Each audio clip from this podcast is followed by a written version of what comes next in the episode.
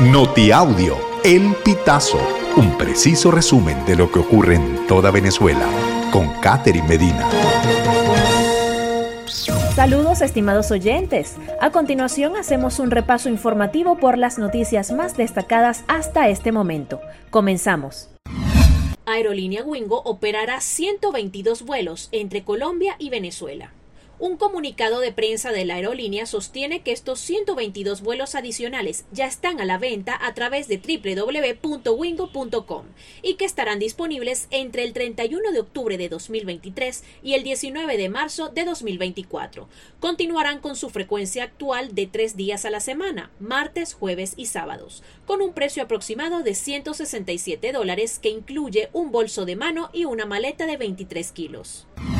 Harold Sosa, el funcionario preso por corrupción del que no habla el alcalde de Baruta, el esquema de corrupción revelado en marzo de 2023 por el gobierno de Nicolás Maduro salpicó a Harold Rafael Sosa Padilla, quien ocupaba el cargo de director de Ingeniería Municipal de la Alcaldía de Baruta, Estado Miranda mientras se enfrenta a la justicia por presuntamente recibir sobornos y otorgar permisos irregulares para la construcción de edificios en la urbanización Las Mercedes de Caracas a dos empresarios relacionados con un funcionario de petróleos de Venezuela, Sosa llevaba a sus espaldas las demandas por obras ilegales en el municipio, autorizadas sin tomar en cuenta normativas ambientales ni las pautas de las ordenanzas municipales, según dicen los afectados.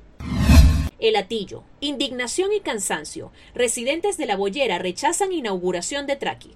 La inauguración del Traqui el viernes generó nuevas reacciones de usuarios en redes sociales, así como de algunos residentes de la zona, quienes destacaron y criticaron aspectos como la iluminación interna y externa de la sede comercial, comparada incluso con un estadio y considerada excesiva al tratarse de un local comercial de grandes dimensiones en medio de una zona residencial.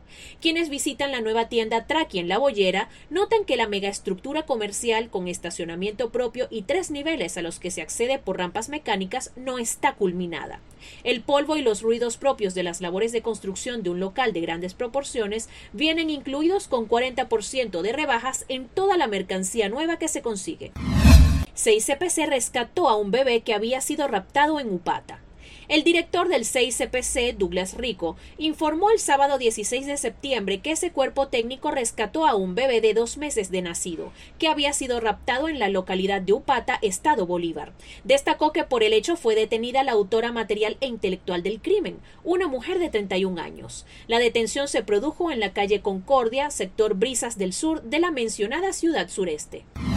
46 migrantes venezolanos regresan a Trinidad y Tobago tras polémica deportación. Los abogados de los 46 migrantes venezolanos han vuelto a pedir que se investigue al ministro de Seguridad Nacional, Fitzgerald Hines, por crímenes contra la humanidad por firmar su orden de deportación. Los letrados afirman que los inmigrantes fueron obligados a aceptar la deportación bajo amenaza de prisión y que no se les concedió el derecho como solicitantes de asilo a impugnar la medida. Sostienen que la deportación apresurada fue premeditada para obstruir una investigación policial sobre lo sucedido en el helipuerto, que funcionaba como centro de detención. Estimados oyentes, este ha sido el panorama informativo hasta esta hora. Narró para ustedes Catherine Medina. Estas informaciones puedes ampliarlas en nuestra página web, elpitazo.net. También recibimos tus denuncias vía SMS o WhatsApp a través del 0414 230 2934.